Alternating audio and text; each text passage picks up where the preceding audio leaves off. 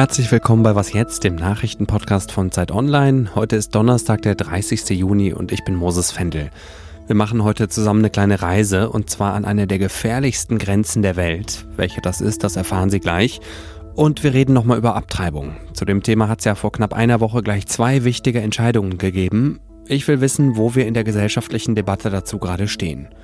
Vorher gibt es aber wie immer einen kurzen Nachrichtenblock. Ich bin Christina Felschen. Guten Morgen. Mehr als sechs Jahre nach den Terroranschlägen mit 130 Toten in Paris hat ein Schwurgericht den Hauptangeklagten zu lebenslanger Haft verurteilt. Der Franzose Salah Abdeslam gilt als einziger Überlebender des damaligen Terrorkommandos. Sein Sprengstoffgürtel hatte nicht funktioniert. Von den insgesamt 20 Angeklagten wurden 19 in allen Punkten schuldig gesprochen. Einige der Männer hatten Papiere besorgt, andere hatten Abdeslam außer Landes gefahren und wieder andere hatten ursprünglich geplant, selbst als Attentäter aufzutreten. Der Prozess im Pariser Justizpalast dauerte mehr als neun Monate. Der Musiker R. Kelly ist wegen sexueller Ausbeutung, Kidnapping und Bestechung zu 30 Jahren Haft verurteilt worden. Ein New Yorker Gericht gab gestern das Strafmaß bekannt, nachdem eine Jury ihn schon vergangenes Jahr für schuldig befunden hatte. Einige seiner Opfer waren noch minderjährig. Es liegen noch weitere Anklagen gegen ihn vor. In wenigen Monaten beginnt der nächste Prozess. Redaktionsschluss für diesen Podcast ist 5 Uhr.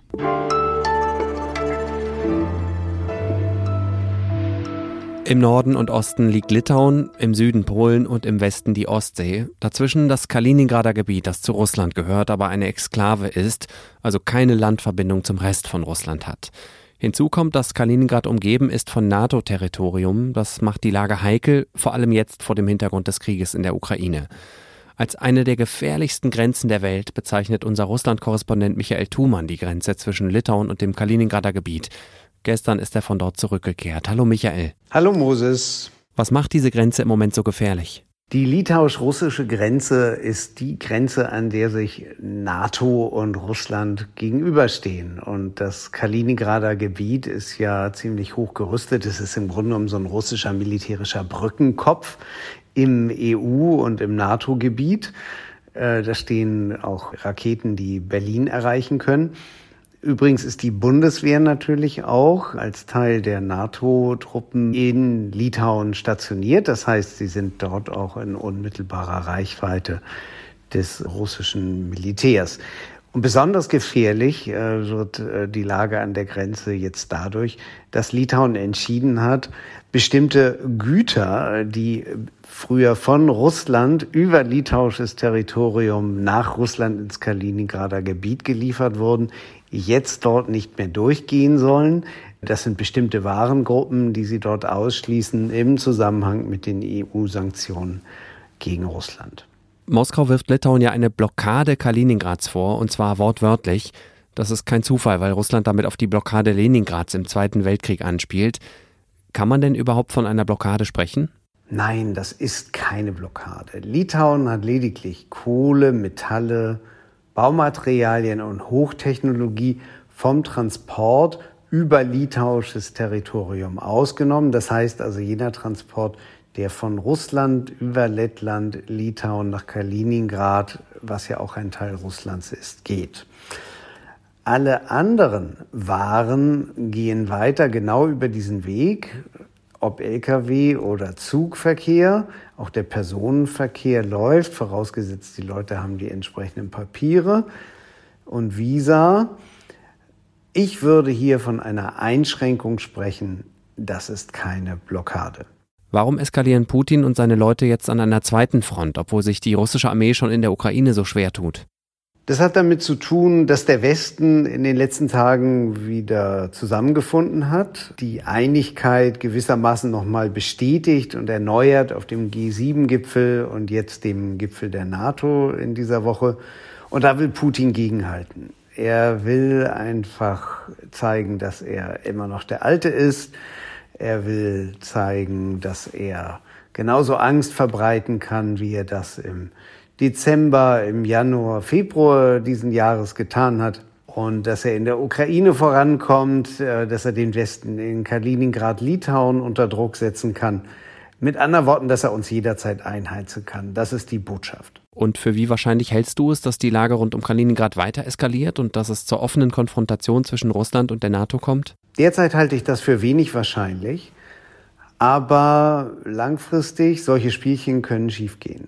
Ich sehe noch keine Truppenaufmärsche im Nordwesten Russlands und auch von westlicher Seite ist die NATO ja in den baltischen Staaten nur mit dem Stolperdraht, also mit diesen an Zahlen sehr kleinen NATO-Truppen vertreten. Aber äh, lass uns mal Manöver haben beider Seiten im nächsten Herbst oder im Winter. Wenn dann so eine Rhetorik dazukommt, das würde sehr schnell gefährlich werden. Da kann sehr schnell was schiefgehen. Danke, Michael. Und einen ausführlicheren Text zum Thema von Michael Thumann finden Sie auf Zeit Online oder auch in der neuen gedruckten Zeit ab heute am Kiosk.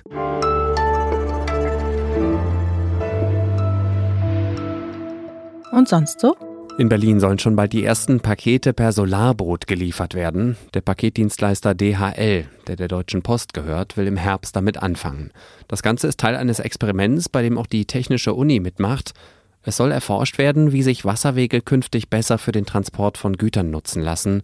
Irgendwann sollen die Boote sogar autonom fahren, aber das ist jetzt wirklich noch Zukunftsmusik. Sie denken, jawohl, endlich. Mm -mm.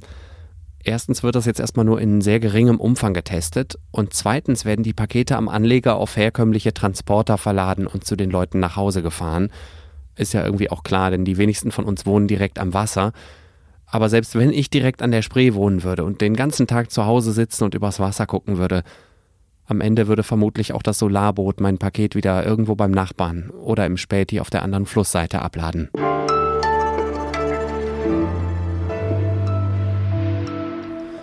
Es ist fast eine Woche her, dass der Bundestag das sogenannte Werbeverbot für Schwangerschaftsabbrüche, Paragraph 219a Strafgesetzbuch, abgeschafft hat.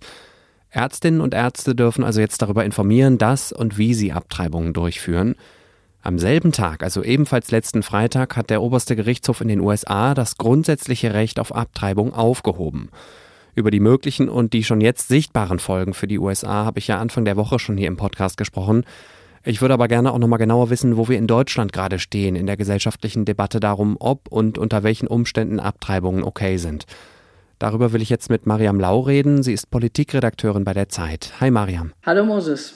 Wie stehen die Menschen in Deutschland grundsätzlich zum Thema Abtreibung? Also es gibt verschiedene Umfragen, aber es gibt keine einzige, in der es nicht wirklich satte Mehrheiten von 60, 70, 80 Prozent für das Ermöglichen von Abtreibungen gibt. Dass die beiden Entscheidungen am selben Tag gefallen sind, war ja einerseits purer Zufall, andererseits hängen die Liberalisierung hier und die Verschärfung dort ja trotzdem zusammen, oder? Zum einen geht es natürlich einfach grundsätzlich erstmal um diese ganz essentiellen Fragen Männer und Frauen, Sex, was kann der Staat mir vorschreiben, was ich mit meinem Körper tue und was nicht. Ne? Die alte Parole in den 70er Jahren lautete ja immer, mein Bauch gehört mir.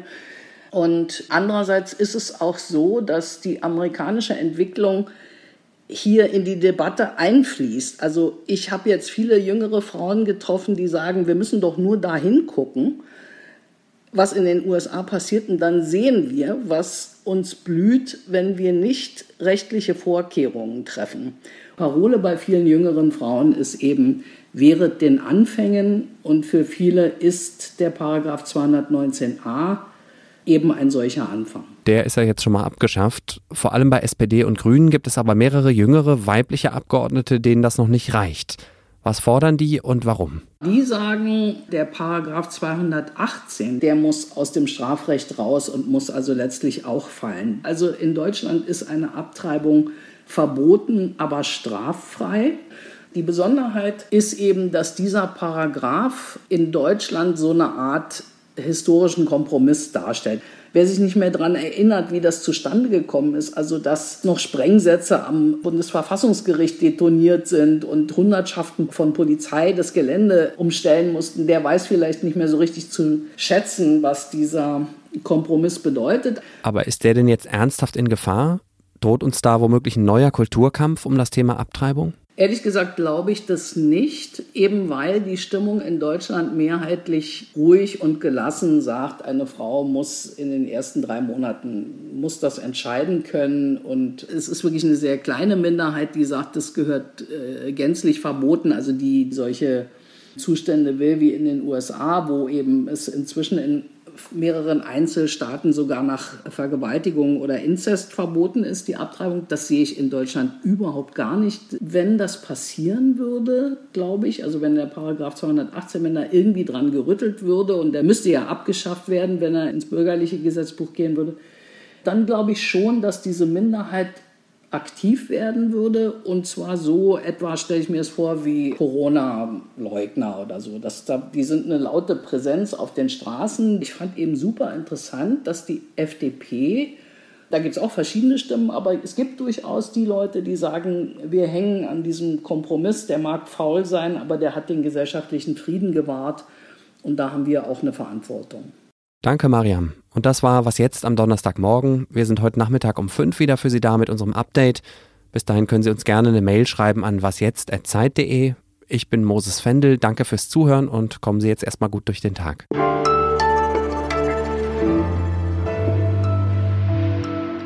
Während meiner schönen Reise nach Litauen hat sich hier mein Haus, in dem ich in Moskau wohne, in eine totale Baustelle verwandelt. Also ich habe gleich begriffen, der Sommer in meiner Wohnung, der ist schon gelaufen.